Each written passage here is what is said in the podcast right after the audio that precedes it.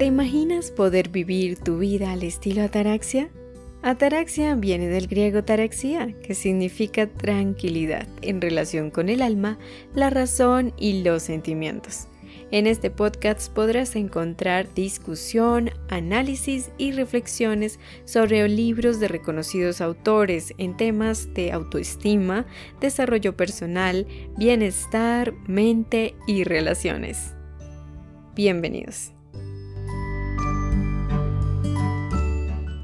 Hola a todos y todas, mi nombre es Sonia, bienvenidos y bienvenidas. Esto es Sonia Ataraxia, Mente y Relaciones Sanas.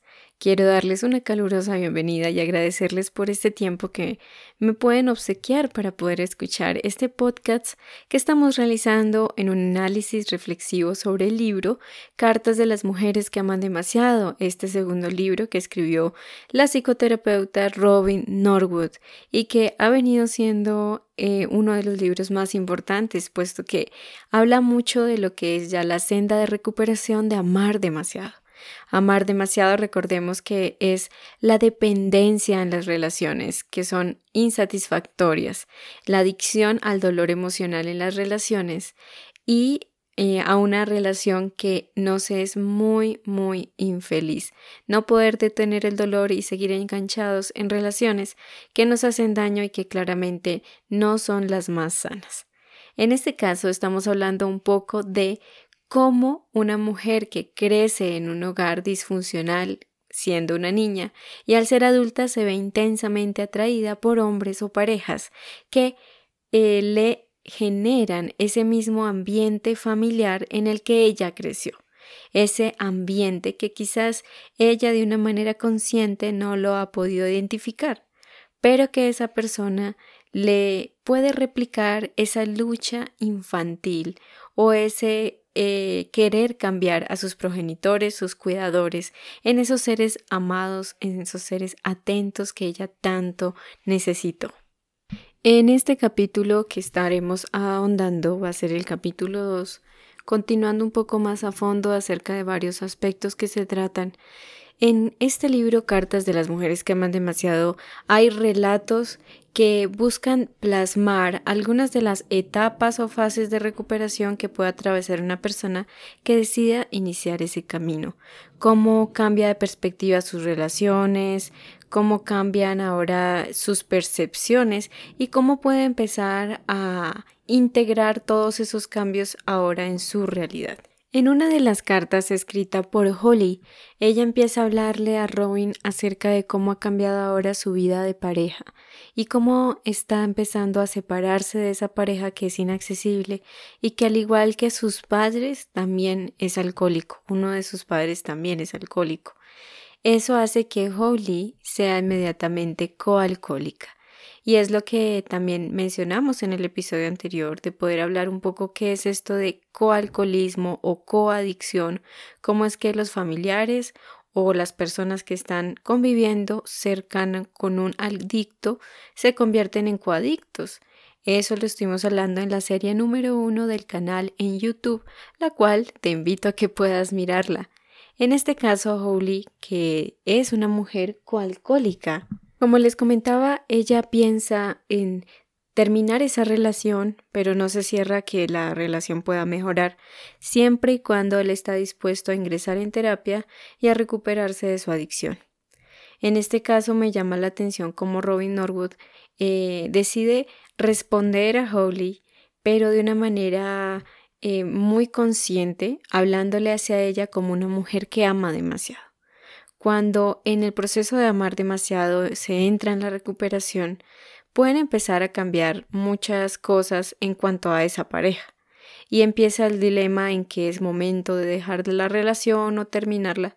Pero en este caso Robin Norwood se centra bastante en poder decirle a ella que primero se mire a sí misma, que eh, su centro de atención lo lleve hacia su interior y hacia su historia, puesto que este asunto de la bebida no era algo nuevo. De hecho, ella se casó siendo su esposo ya un alcohólico activo. Eso da mucho eh, a lo que hablamos al principio del podcast, que es como una mujer que crece en un hogar seriamente disfuncional o donde hay adicciones de algún tipo, eh, se ve atraída por un hombre o una pareja que le replica ese ambiente familiar. Robin Norwood también resalta bastante que como una mujer que ama demasiado, hay una intensa necesidad de seguir cambiando al otro, de seguir ejerciendo presión de alguna manera para que esa otra persona llegue a ser la persona cariñosa, más comprometida, más responsable o la persona que tenemos en nuestra mente, ¿no? Eh, es interesante porque Robin Norwood le plantea a ella que lo importante es poder aprender las lecciones que esa relación nos está brindando para que no lleguemos a repetir eso más adelante. Es como un examen, ¿no? Cuando yo quiero omitir el examen, omitir esa prueba, pues más adelante la vida va a poner circunstancias muy similares o mucho más profundas para que yo vuelva a pasar por lo mismo hasta que algún día yo esté dispuesta a expandir mi conciencia y a cambiar. Es por eso que Robin Norwood le plantea a ella que el dilema no es irse o quedarse en esa relación, sino que es aprender a vivir con ella misma y aprender a aceptar al otro tal cual es. Y pues este asunto de quedarse o marcharse se irá dando en ese proceso, en ese camino, se irá dando. Otro aspecto muy interesante es que cuando una persona que ama demasiado, cuando una mujer ama demasiado, eh, tiende a querer seguir cambiando y presionando al otro para que se vuelva más cariñoso o más amoroso o se comprometa o quiera mm, cambiar, eso va a ser lo contraproducente, completamente contraproducente. Lo que va a generar es que el otro eh, tenga una respuesta bastante negativa, se retraiga, se resienta y en defensa propia pues termine siendo mucho más agresivo, mucho más evitativo, muchísimo más... Eh, prevenido y yo creo que de pronto si nos identificamos con eso, a mí por lo menos personalmente me ha pasado, que cuando más queremos que el otro cambie, el otro no va a cambiar, de hecho va a seguir como en esa otra polaridad porque siente efectivamente que lo queremos cambiar, que lo queremos presionar y que esa persona no está bien tal y como es y que a la larga, pues desde un principio esa persona fue así. En la mayor parte de los casos, como le decía Robin Norwood a Holly, ese hombre ya era así cuando lo conociste y tú aceptaste a esa persona en esa relación dentro de esas condiciones. Para ello, Robin Norwood lo que sugiere es que podamos aprender a vivir con nuestras propias emociones que florecen cuando vemos que esa persona sigue igual, Que cuando dejamos de cambiar, dejamos de presionar al otro, o en otras palabras, empezamos a dejar de amar demasiado, es empezar ahora a dirigir esa energía a cómo manejar mis emociones que empiezan a aflorar cuando veo que tengo que soltar los lazos, tengo que soltar esas redes para que el otro siga cambiando, que por cierto nunca dieron resultado, y aprender a vivir o aprender no a vivir, aprender a manejar nuestra propia angustia, ira, frustración, impotencia, eh, angustia o desesperación que puedan surgir cuando no sabemos qué va a pasar si no estamos controlando. En otras palabras, lo que Robin Norwood eh, nos dice es que soltemos el dique, ¿no? Es como una gran represa donde hay agua y necesitamos bajar esa, esa compuerta para que salgan todas esas emociones que han estado represadas por tanto tiempo y que las hemos tratado de adormecer con parejas o relaciones que son bastante caóticas o tempestuosas o inestables o cambiantes. En este caso ella nos invita a que podamos rastrear ese dolor en nuestra historia, podamos rastrear esas emociones en cómo se originaron en nuestra vida y para eso pues tenemos que irnos a nuestra infancia, cómo esto se sigue replicando y en otras palabras pues despertar esa conciencia, ¿no? En otras palabras es ir atrás y no quedarnos en el pasado sin poder superarlo, pero sí es empezar a cobrar conciencia y como unas investigadores o como unas detectives o unos detectives ir atrás en el tiempo y averiguar de dónde vinieron todos esos temores, esas emociones, esos patrones de conducta. Hay que recordar que ninguna pareja o ninguna relación nos va a proporcionar el anestésico suficiente para adormecer esas emociones, para detener el dolor, para olvidarlo, supuestamente. Siempre ha estado ahí ese dolor y por eso, pues podemos aplicar aquí también esa ley de la no resistencia, que se me viene mucho a la mente esa ley de la no resistencia, que es, pues a lo que te resistas va a persistir. Es algo que también dijo Carl Gustav Jung acerca de esto de no resistirse.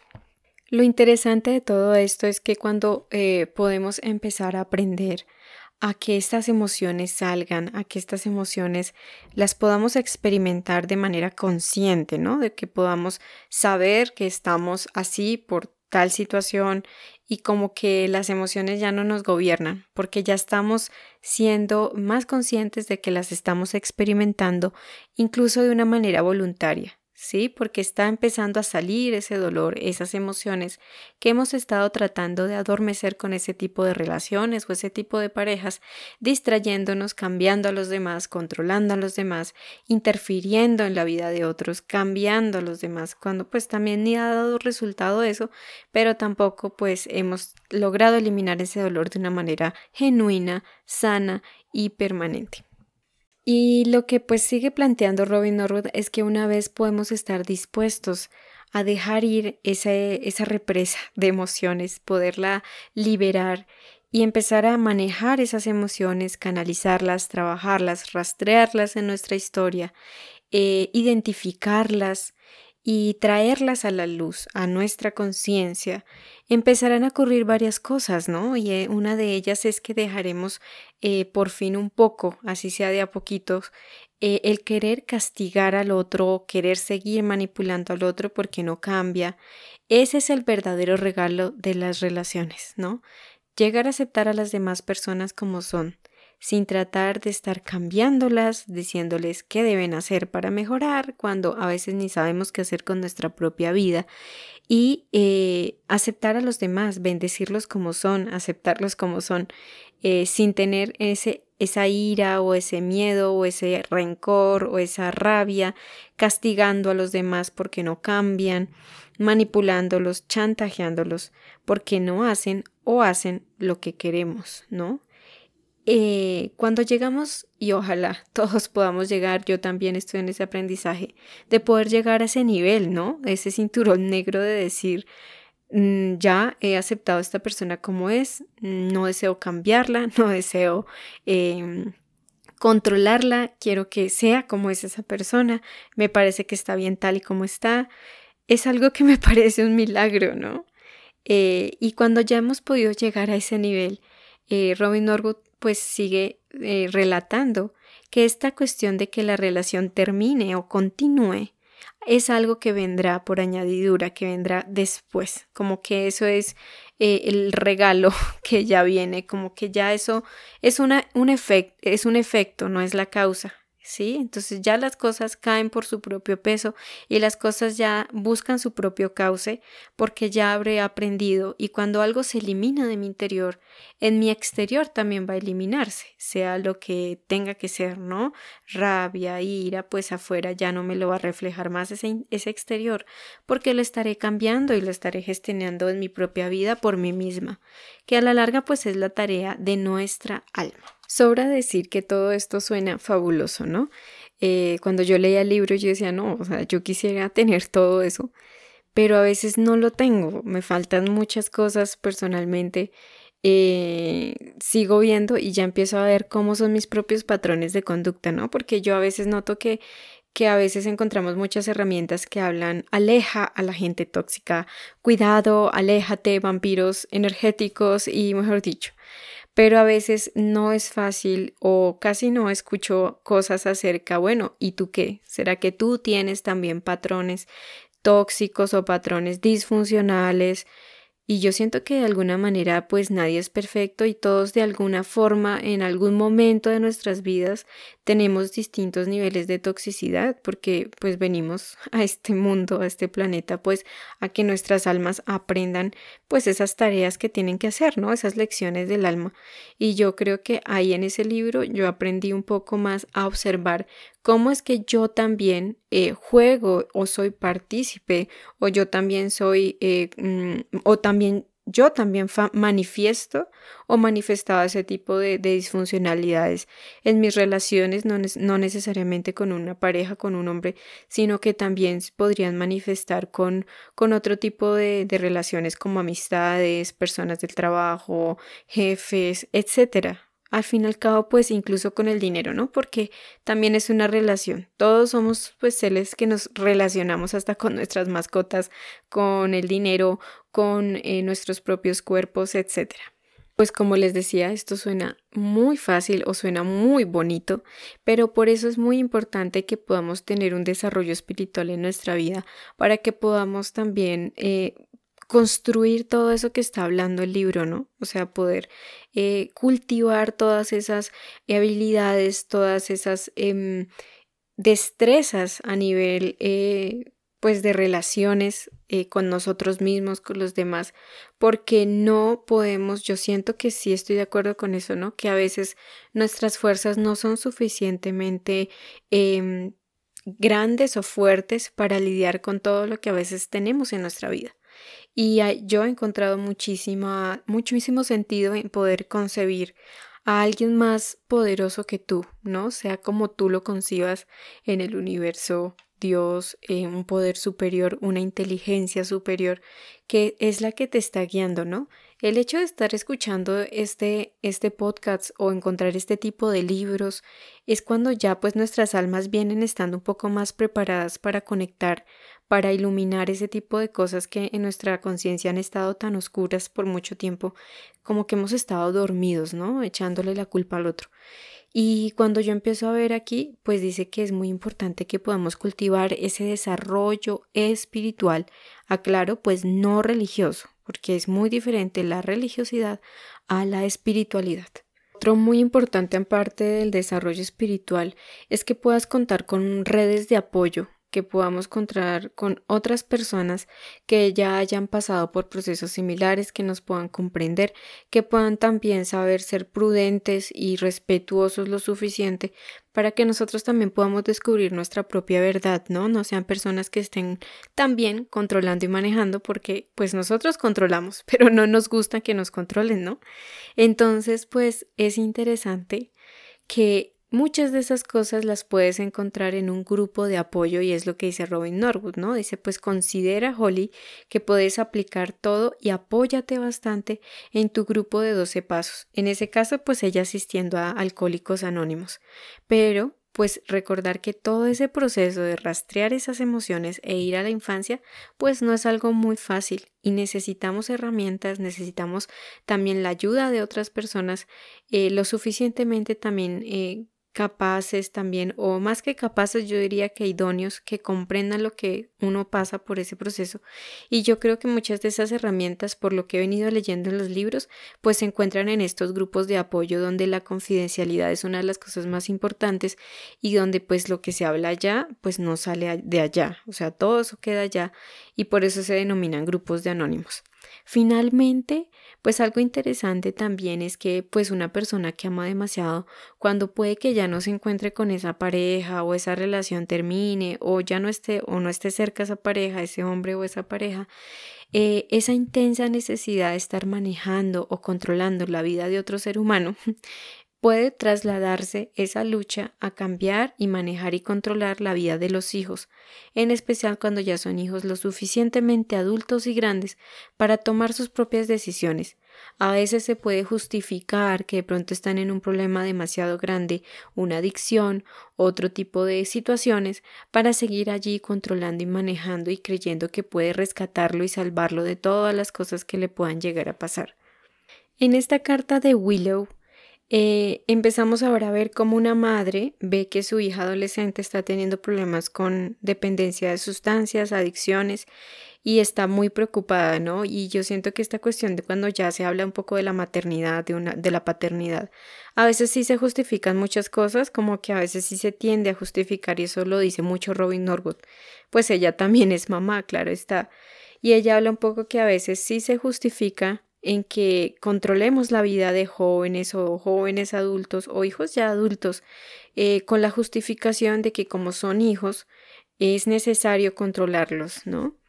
Y de nuevo, pues ella va, es como al mismo punto, ¿no? Ella de nuevo se centra muy claramente en Willow, en que Willow es la que es una mujer que ama demasiado, que creció también en un hogar disfuncional, en presencia donde hay adicciones y, y que por ende, pues eh, la intensa necesidad de un coadicto es cambiar y controlar la vida del que esté al lado, ¿no? De controlarse, no controlarse a sí mismo, sino enfocarse en observar al otro cómo está haciendo mal las cosas, cómo tiene que cambiar las cosas, porque no lo está haciendo bien, lo estás haciendo mal, y ni siquiera deja que el otro aprenda, ni siquiera deja que el otro viva su propia vida, experimente pues también la satisfacción de sus propios logros o aprenda de sus propios fracasos entonces, muchos de estos dilemas en cuanto ya cuando se es con un hijo, la persona que ama demasiado pues también puede experimentar la misma necesidad o la misma lucha por tratar de cambiar y controlar a ese hijo, eh, por eh, controlar lo que le vaya a pasar o no. Eh, yo pienso que Tal vez la mayoría, y obviamente la mayoría de padres y madres no quieren que le pase nada malo a sus hijos, pero también hay disfunciones muy serias en las relaciones de padres e hijos, ¿no? Sobre todo en el amar demasiado. Recordemos que este fenómeno de amar demasiado no solamente se traslada a las parejas, ¿no? O a las relaciones sentimentales. El, el amar demasiado es una disfunción que va mucho más allá de una pareja. La pareja quizás es solo la cereza en el pastel eh, esa disfunción afecta muchas áreas de la vida del individuo. Puede ser con sus padres, con sus hijos, con sus amigos, consigo mismo. Al fin y al cabo recordemos que el exterior es un reflejo de cómo estamos adentro y por ende pues la peor relación que se tiene es con uno mismo cuando se ama demasiado. Entonces vamos a dejar este tema para el próximo podcast de cómo una persona que ama demasiado al encontrarse con un hijo que ya es adulto y que está atravesando también procesos de adicción, en ese también de replicar esas disfuncionalidades que lamentablemente pasa. Por ahora dejaremos el tema hasta ahí y en el próximo capítulo hablaremos un poco más de esto, un poco como una persona que a pesar de que ama demasiado y ve a sus hijos que están atravesando por situaciones muy serias, cómo puede ayudarlas de una manera sana y cómo puede manejarlo. Entonces, pues esto sería todo por hoy. Quiero darles mil gracias por quedarte conmigo hasta este punto. Muchas gracias por escucharme, por regalarme de tu valioso tiempo para poder aprender juntos, juntas. Te mando un abrazo y te envío todo mi cariño donde quiera que te encuentres. Que tengas un excelente día, una excelente noche, mañana, tarde o lo que sea. Entonces te espero también en mis redes sociales. Eh, por TikTok estamos publicando una meditación diaria cada día de las mujeres que aman demasiado, que es otro libro, Meditaciones diarias de las mujeres que aman demasiado. O por Instagram, todas las redes sociales, ahí te estaré esperando. Por YouTube, si quieres ver la primera serie, un poco más de qué es esto de amar demasiado, ahí te la dejo. Espero que te vaya a gustar bastante. Nos estamos escuchando en el próximo episodio. Muchas gracias.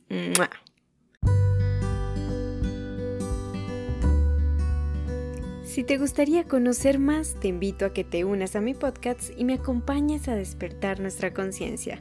Conoce mucho más en el canal de YouTube de Sonia Ataraxia y encuéntrame como Sonia-Ataraxia en Instagram, Twitter, entre otros.